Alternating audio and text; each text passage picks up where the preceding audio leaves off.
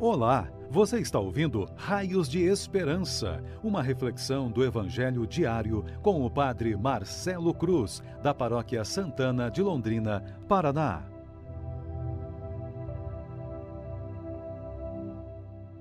Caríssimos irmãos e irmãs, hoje, quarta-feira, vamos meditar sobre o Evangelho de João, capítulo 16, versículos de 12 a 15.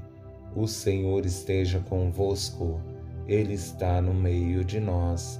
Proclamação do Evangelho de Jesus Cristo segundo João. Glória a vós, Senhor. Naquele tempo, disse Jesus aos seus discípulos: Tenho ainda muitas coisas a dizer-vos, mas não sois capazes de as compreender agora. Quando, porém, vier o Espírito da Verdade, ele vos conduzirá à plena verdade, pois ele não falará por si mesmo, mas dirá tudo o que tiver ouvido, e até as coisas futuras vos anunciará. Ele me glorificará, porque receberá do que é meu, e vô-lo anunciará. Tudo que o Pai possui é meu. Por isso disse que o que ele receberá e vos anunciará é meu palavra da salvação. Glória a vós, Senhor. Caríssimos irmãos e irmãs que nos acompanham pelas redes sociais, já estamos vivendo no Evangelho de João há alguns dias a experiência em que Jesus está preparando os discípulos para a chegada do Espírito Santo, que dará forças para continuarem firmes no caminho, prevenindo-os que terão muitos desafios pela frente. Nós também, com essa pandemia, estamos passando por experiências desafiadoras e precisamos do Espírito Santo para nos manter firmes, mesmo diante das contrariedades que estão se apresentando a nós e principalmente com o cansaço por tanto tempo lutar contra um vírus que insiste em nos atormentar e pior, está tirando a vida de pessoas que amamos. A fé sempre vai ser o motor que nos impulsiona para que, diante dos momentos como esses, tenhamos a certeza do amor de Deus a nos envolver.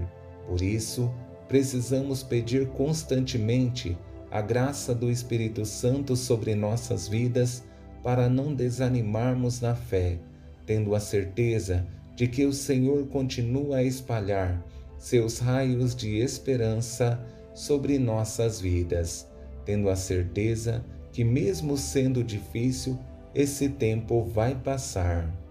Tendo presente que esse Evangelho é uma forma de enfrentarmos os desafios de nossas vidas, tendo a certeza de que conseguiremos superá-los, vou conduzir a reflexão a partir de três palavras que nos ajudarão em nossa caminhada de fé, para que possamos nos alicerçar em Deus, que é o nosso sustento e o nosso socorro. A primeira palavra é imaturidade, a segunda, graça e a terceira, profecia. Com essa primeira palavra, imaturidade, Jesus usa de poucas palavras para explicar aos discípulos o como estão distantes daquilo que espera deles e como precisam crescer na fé para compreender o projeto de Deus. Tenho ainda muitas coisas a dizer-vos, mas não sois capazes de as compreender agora. A fé dos discípulos foi um processo de amadurecimento, mas nesse momento que ainda estão com Jesus, não conseguiram vislumbrar tudo o que estava para acontecer com eles. Jesus sabe respeitar esse processo e entender a imaturidade deles, porque ainda não estão preparados para a missão que irão assumir mais à frente. E chegamos a essa segunda palavra, graça. Jesus ilumina a consciência dos discípulos para perceberem o que receberão e que dará forças para enfrentar os desafios que vão surgir e continuarão firmes em Deus, mesmo que as lutas sejam grandes. Quando, porém, vier o Espírito da Verdade, ele vos conduzirá à plena verdade. A graça que os discípulos receberão os ajudará a se manterem firmes em Deus, viverem uma experiência de fé sólida e, por maior que sejam os desafios, não temerão por saber que quem está com eles é muito maior e por isso não tenho que temer, somente confiar.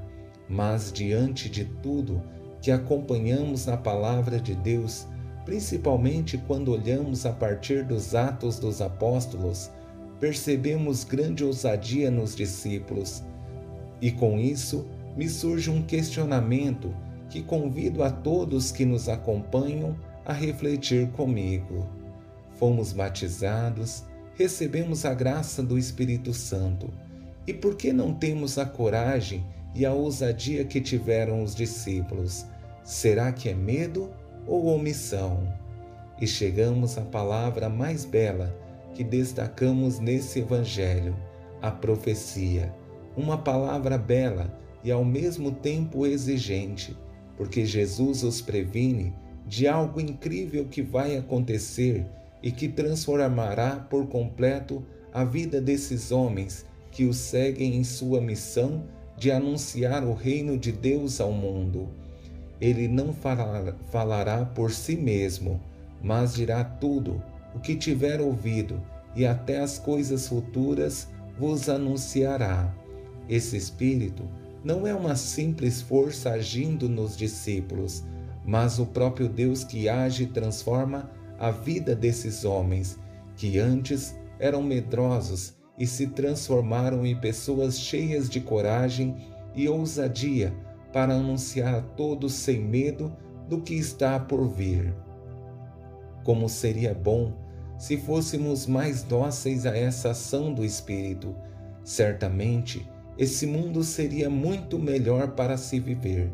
Teríamos cristãos autênticos e a fé não seria somente um adendo na nossa vida, mas o que nos move para transformarmos esse mundo frágil e necessitado da graça de Deus. Louvado seja nosso Senhor Jesus Cristo, para sempre seja louvado. O Senhor esteja convosco, Ele está no meio de nós. Abençoe-vos, Deus Todo-Poderoso, Pai, Filho e Espírito Santo. Amém. Você ouviu o Raios de Esperança, uma reflexão do Evangelho diário com o Padre Marcelo Cruz, da Paróquia Santana de Londrina, Paraná. Se esta mensagem lhe fez bem hoje, compartilhe com seus amigos.